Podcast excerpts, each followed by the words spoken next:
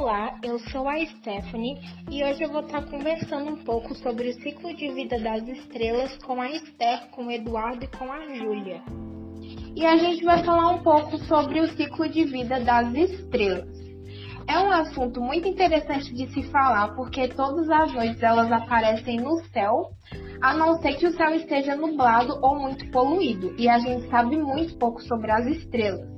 Muitas pessoas pensam que elas são pedras no espaço ou que têm formato de pentagrama e que piscam, mas isso é tudo uma ilusão de ótica. Na verdade, as estrelas têm formato circular, assim como os planetas, e elas não piscam.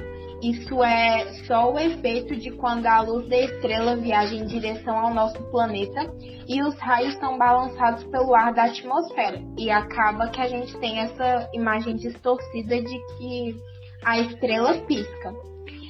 É, a gente olha para o céu e vê as estrelas e a gente acaba pensando que elas são tão pequenas pelo que a gente vê, mas na verdade elas são grandes e a gente tem essa impressão de que elas são pequenas porque elas estão a anos-luz de distância. E até hoje a gente não sabe o número exato de estrelas que existem no universo. E o nascimento das estrelas ocorre dentro de uma nebulosa, certo? Sim. No início da formação estelar, a gravidade faz a nebulosa encolher e se dividir em aglomerados menores de gás.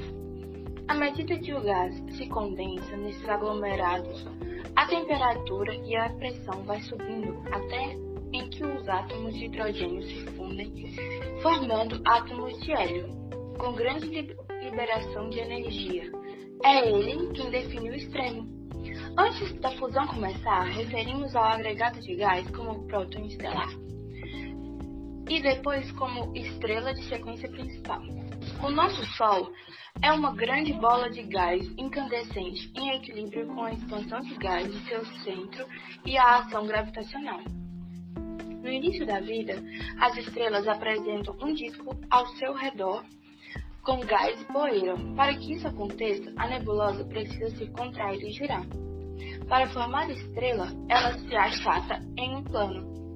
Com o passar do tempo, o material desse disco é expelido, mas a partir dele, os planetas podem se formar nos arredores das estrelas. E tem uma frase sobre isso. Somos filhos do cosmos feito de poeira das estrelas. Nós somos uma maneira do universo conhecer a si mesmo. E como surgem as nebulosas? Bom, Julia, as nebulosas surgem da explosão das estrelas, que chegou a sua vida. São como um berçário de estrelas. Elas são compostas principalmente por poeira cósmica, hidrogênio e gás ionizados. Sua aparência depende da densidade, composição química, da temperatura e do objeto que vai observá-la. Existem vários tipos de nebulosas, cada uma com sua característica. As principais são as nebulosas escuras, que ela bloqueia os raios de luz das estrelas ou das outras nebulosas que estão próximos a ela. Inclusive podemos enxergar daqui da Terra. Se as nebulosas planetárias elas emitem pouca luz e são bastante simétricas, essas nebulosas é geralmente de estrelas gigantes, vermelhas e de massa intermediária. Tem a nebulosa de reflexão. Sua temperatura não é quente o suficiente para provocar uma ionização de gás, então ela reflete a luz de uma estrela próxima. E tem a nebulosa de emissão, são uma das nebulosas mais brilhantes do céu noturno. São núcleos que têm altas temperaturas e emitem raios ultravioletas. Esses raios de átomos das nuvens são excitados e emitem radiação quando cai no estado de energias baixas, mais baixas. Dizemos que uma estrela está à beira da morte quando a reação nuclear do seu interior começa a ser esgotada. Sem fogo nuclear. Para esquentar a estrela, ela esfria e sua pressão cai. O estado é que o interior não vai aguentar mais o peso das camadas extremas e o colapso vai começar. Quando a estrela, oito vezes mais massa que o Sol, esgotam seu combustível nuclear. Elas explodem na forma de supernovas enormes. Algumas originam até buracos de negros de tão maciço. E o que é sequência principal? Na astronomia, a sequência principal é uma faixa de estrelas no diagrama de HL. A maioria das estrelas está na sequência principal, inclusive o Sol. A sequência principal é a etapa mais longa da vida das estrelas. É quando ela está fundindo átomos de hidrogênio em hélio no núcleo e brilhando estavelmente, em equilíbrio mecânico. Durante esse tempo, as estrelas mantêm uma relação unívoca entre a luminosidade e a temperatura, determinada pela massa, formando uma faixa diagonal no diagrama HL. As estrelas mais maciças elas são as mais luminosas e as menos maciças são as menos luminosas. A massa de uma estrela determina sua temperatura cor, tamanho, luminosidade e o seu tempo de vida na sequência principal. Quanto mais massa uma estrela tiver, mais quente, azul e luminosa a, a estrela vai ser, e menor o seu tempo de vida. Em ordem de massa crescente, a gente costuma classificar as estrelas em pesos, que são pena, leve, médio e pesado. Uma estrela é como o nosso Sol, tem o peso leve. Em cada fase de sua vida, as estrelas apresentam comportamentos diferentes. Como a massa é o parâmetro mais importante na evolução estelar, vamos estudar a vida e morte de estrelas, peso pena, corpo com massa menor que 0,08 massas solares. Vida e morte de estrelas peso leve, estrela com massas entre 0,08 e quatro massas solares. Vida e morte de estrelas peso médio. Estrela com massa entre 4 e 8 massas solares. Vida e morte de, pe... Vida e morte de estrelas peso pesado. Estrela com massas acima de 8 massas solares. Quanto maior massa de uma estrela, mais curta costuma ser sua vida. Uma curiosidade curiosidade é que elas podem ter de 8 a 70 massas solares, com brilho de 30 mil vezes a luminosidade do Sol, por excesso de massa. Em conceitos estelares, elas possuem pouco tempo de vida, cerca de 10 a 50 milhões de anos. Além de tudo, as supergigantes são estrelas raras, com grande quantidade de massa e sem um estágio final de vida. São marcadas por eventos cósmicos explosivos, dando origem a outras distinções estelares. E, Eduardo, quais são os tipos de estrelas gigantes? Bom, os tipos de estrelas gigantes são as gigantes vermelhas, que são estrelas cerca de 100 vezes maiores que seu tamanho original e um pouco mais frias do que eram no início das suas vidas. Também tem as estrelas gigantes azuis, estrelas muito grandes e velhas, extremamente quentes, são conhecidas por fundir átomos de hélio por causa da sua alta temperatura.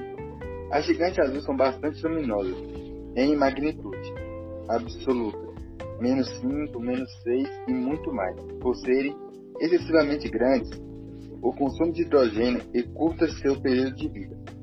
Com isso, a mesclagem azul aparece contida de hélio Logo após, suas camadas incham e sua temperatura cai para se tornar uma supergigante vermelha.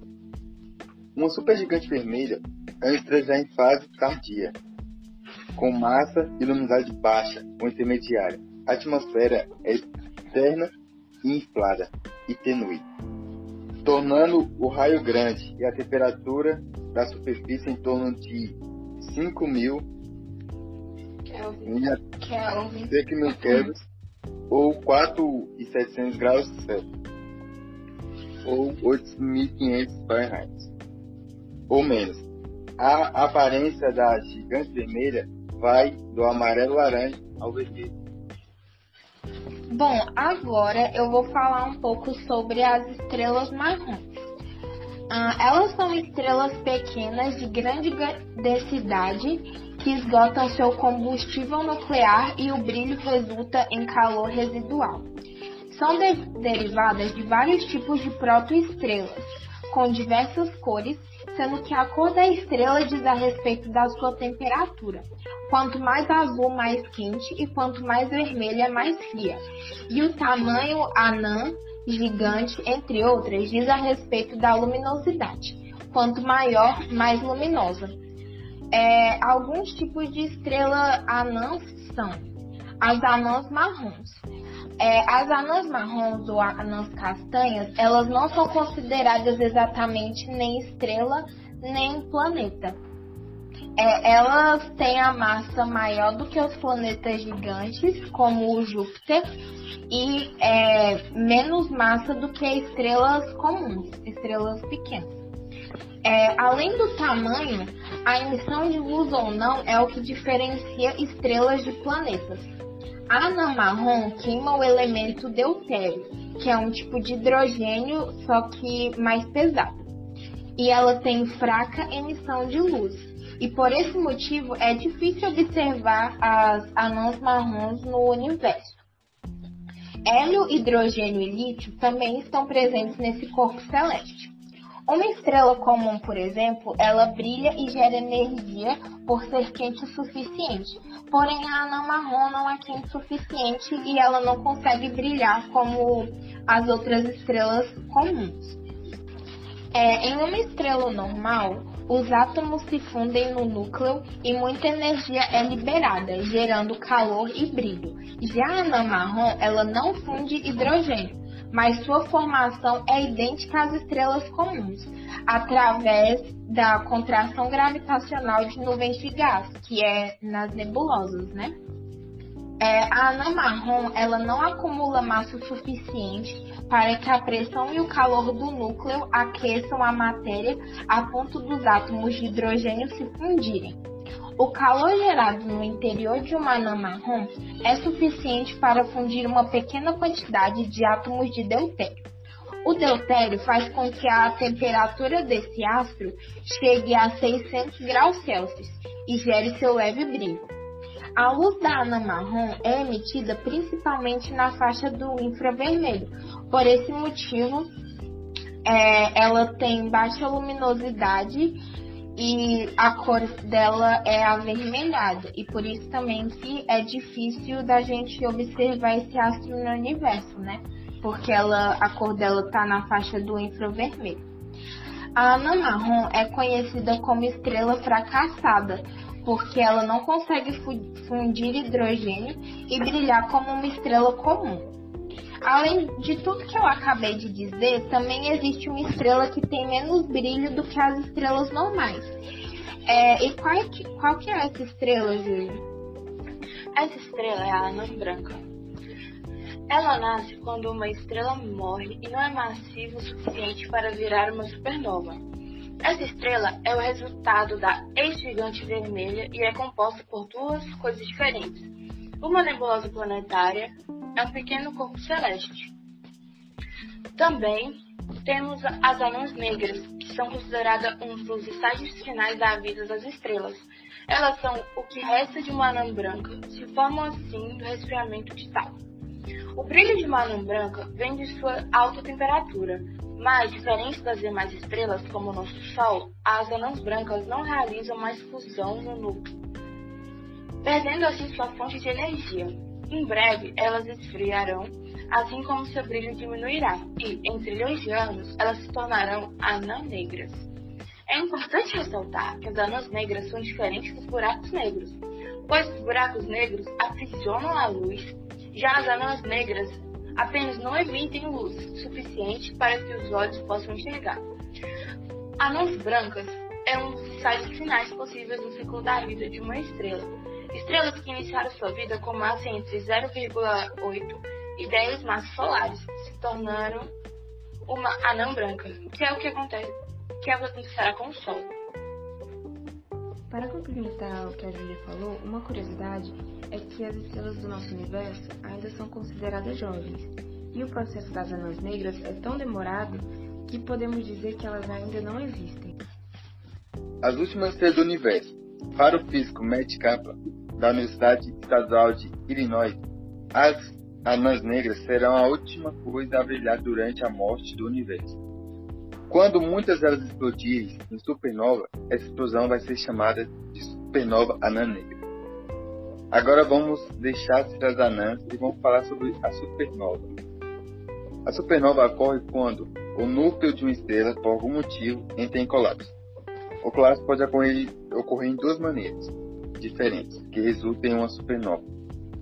O primeiro tipo, o primeiro tipo de supernova ocorre em sistemas binários de estrelas. Estrelas binárias são duas estrelas que orbitam o, o sistema binário de estrelas. Putz, errei de novo. O primeiro tipo de supernova ocorre em sistemas binários de estrelas. Estrelas binárias são duas estrelas que orbitam o mesmo ponto. Quando uma dessas estrelas é uma anã branca, composta por carbono oxigênio, ela absorve matéria de sua estrela companheira e assim a anã branca acumula muita matéria e com excesso de matéria acaba explodindo e resultando em uma supernova.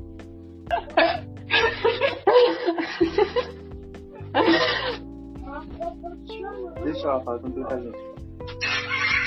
Já o segundo tipo de supernova ocorre no final da vida de uma única estrela, por motivo do seu combustível nuclear se esgotar.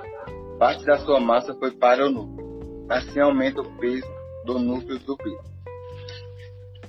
Se torna tanto que não consegue suportar sua própria força gravitacional, colapsando o núcleo que, como resultado, cria uma grande explosão de uma supernova. Deixando de lado como se forma a supernova, vamos falar sobre uma galáxia a brilhar que ocorre durante a explosão. Por um pequeno momento de explosão, se cria um efeito que pode ser comparado com o surgimento de uma nova estrela. Aos poucos, o brilho vai se dispensando, podendo durar semanas e meses. Algumas curiosidades sobre a supernova é que o brilho dela é tão intenso que chega a ser cerca de um bilhão de vezes maior que, sua luz original, deixando a estrela tão brilhante, chega ao nível de uma galáxia, mas com o tempo a temperatura e o brilho vai diminuindo. Cientistas estudam a supernova porque ela diz muita coisa sobre o universo. Bom, agora a gente vai falar de um dos possíveis estágios para uma estrela, que é uma pulsa. A primeira vez que ela foi vista foi em 1967 por Jocelyn Bell Burnell, que é uma estudante de doutorado na Universidade de Cambridge. E uma pulsa, ela é basicamente uma pequena estrela de nêutron, só que mais densa, e o campo gravitacional dela pode atingir até um bilhão de vezes a mais que o campo gravitacional da Terra. Elas se formam a partir do estágio de uma supergigante, onde ela ejetará a maior parte da massa dela em uma explosão de supernova e terminará a sua vida na forma de uma estrela de nêutron. Essas estrelas estão no limite da densidade do material e a próxima etapa será um buraco negro. Se a estrela tiver um campo magnético forte, ela emitirá radiação eletromagnética direcionada para o cone ao redor do polo magnético, como um farol. Aí ela será uma pulsa. Com a ajuda da energia dessa explosão, o gás liberado no espaço se fundirá com o meio interestelar, e outras nebulosas possivelmente produzirão novas estrelas. Os pulsares são um corpo celeste muito especial e assim bem fascinante de se observar. E tá, é, eu gostaria de falar sobre uma curiosidade sobre o Sol. Que o Sol ele é uma estrela que ele é considerado uma estrela de meia vida. Ele tem cerca de 4,5 bilhões de anos e ele ainda tem aproximadamente 6,5 bilhões é, de anos. E aí, é, o que, que vai acontecer quando o tempo de vida do Sol acabar?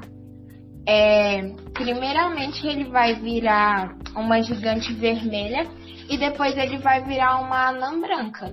E esse que vai ser o, o estágio final do Sol. Ele vai ser uma anã branca, né?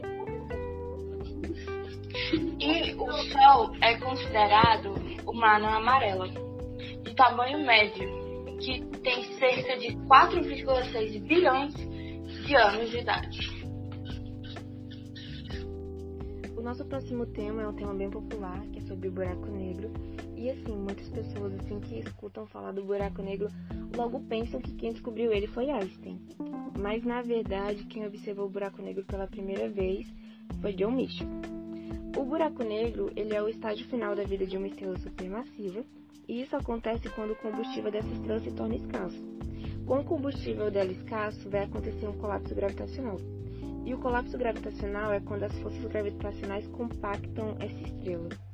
Depois disso acontecer, ela vai passar por um processo de uma supernova, e como já foi dito antes, uma supernova ela se forma a partir da explosão de uma estrela. Então, quando essa estrela explode se, e passa pelo processo da supernova, ela tem duas possibilidades. A primeira possibilidade é que, se essa estrela que morreu foi uma estrela de massa intermediária, ela pode se transformar numa estrela de nêutrons, ela pode dar origem a uma estrela de nêutrons. E a segunda possibilidade é que se essa estrela que morreu foi uma estrela de uma estrela supermassiva, ela pode dar origem a um buraco negro. Então, basicamente, o buraco negro é um ponto no espaço no qual a gravidade dele é tão forte que ele pode atrair tudo que está ao redor dele e até mesmo a luz para dentro de si. Além de que alguns cientistas afirmam que os buracos negros podem ter diversos tamanhos. Meu nome é Ludmilla e eu vou estar falando com o Paulo e com o Gabriel. Essa parte vai ser o complemento da primeira. É, se um buraco negro é o resultado de uma estrela supermassiva, o que acontece com estrelas não massivas? Bem, quando uma estrela não é massiva o suficiente para se tornar um buraco negro, ela vai se transformar em uma estrela de nêutrons. Basicamente, depois que ela consumir todo o seu hidrogênio e o hélio, é, ela vai passar pelo processo de transformação que vai durar milhões de anos, até chegar ao ferro. Dessa forma, o núcleo irá ficar denso a ponto de não suportar o próprio peso. Com isso, ele, ele irá libertar uma grande quantidade de energia, que provocará a destruição das estrelas. É, essa explosão irá permitir a união de prótons e elétrons, formando corpos celestes extremamente compactos e densos, não vendo mais a presença de átomos, átomos e sim um grande aglomerado de nêutrons, formando a estrela de nêutrons.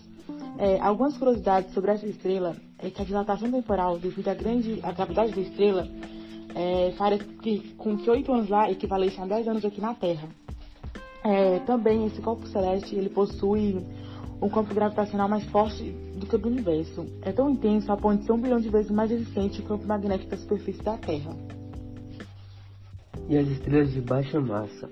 Algumas estrelas podem fundir hélio em pontos superaquecidos do núcleo, causando uma reação instável e irregular, bem como uma fonte de vento estelar. Nesses casos, a estrela não formará uma nebulosa planetária, mas simplesmente irá evaporar, deixando nada mais que uma anã marrom ou uma anã castanho. Uma estrela com menos do que 0,5 massa solar nunca será capaz de iniciar uma fusão do hélio. Mesmo depois que o núcleo cessa a fusão do hélio, ela simplesmente não tem a massa necessária para exercer pressão suficiente sobre o núcleo. Essas são as anãs vermelhas, tais como as próximas Centauri, quando a reação nuclear cessa o seu núcleo, ela continuará irradiando na faixa do infravermelho e micro-ondas do aspecto eletromagnético por muitos bilhões de anos. Recentemente, modelos do astrofísico sugerem que anãs vermelhas do 0, massa solar pode permanecer na sequência principal por quase 6 trilhões de anos levar várias centenas de bilhões de anos a mais para colapsar lentamente em uma anã branca.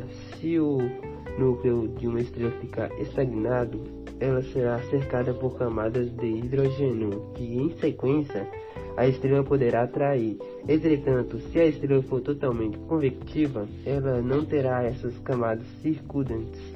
Se tiver, ela se tornará uma gigante vermelha, como descrito abaixo, para estrelas de tamanho médio, mas nunca fundirão o hélio como aquelas fazem. Senão, ela simplesmente se contrairá até que a pressão de degeneração de elétrons interrompa o seu colapso, com isso tornando-se diretamente uma anã branca.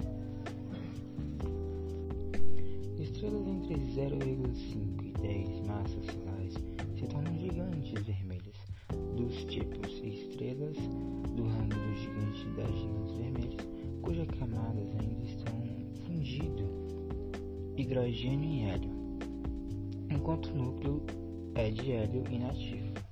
Elas atingiram um equilíbrio hidrostático quando a pressão de degeneração de elétrons é suficiente para contrabalançar a pressão gravitacional. Estrelas do ramo gigante assimétrico, que tem um núcleo que, possa, que passa pela fusão do hélio, produzindo carbono. Em qualquer dos casos, a fusão acelerada da camada que contém hidrogênio imediatamente acima do núcleo faz com que a estrela se expanda. Isso afasta dos núcleos as camadas superiores, reduzindo a força gravitacional sobre elas, e elas se expandem mais rapidamente do que o aumento da produção de energia. Isso faz com que as estrelas se resfriem. Que torna mais vermelha do que quando estava na sequência principal. Uma estrela de até algumas massas solares desenvolverá um núcleo de hélio, suportando pela, pela pressão de degeneração de elétrons, circundada por camadas que ainda contêm hidrogênio. Sua gravidade comprime o hidrogênio na camada imediatamente superior fazendo com que ela se funda mais rápido do que o hidrogênio se fundirá em uma estrela da sequência principal com a mesma massa. Isto leva a estrela que se torna mais brilhante a se expandir.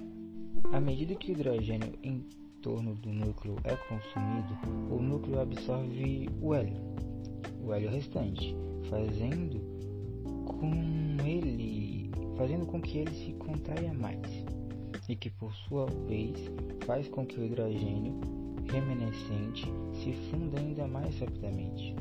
E isto, ao final, leva à ignição da fusão do hélio do núcleo.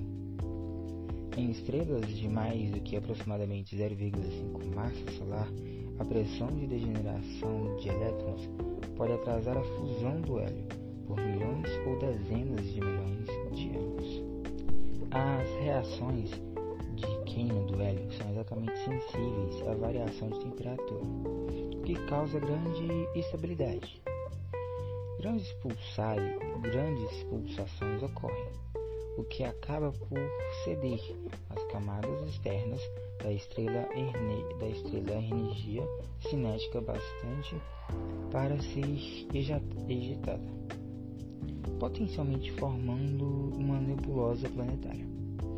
Ao centro da nebulosa permanece o núcleo da estrela, a qual se esfria para se tornar uma pequena, mais densa anã branca, tipicamente pesando cerca de 0,6 massa solar, mas somente com o volume da Terra. As estrelas gigantes vermelhosas possuem cerca de 0,3 a 8 massas solares. Então, gente, eu espero que vocês tenham gostado do nosso podcast, falando um pouco sobre as estrelas, como elas nascem, morrem. E espero que vocês tenham aprendido, pelo menos um pouco com o que falamos aqui. E é isso.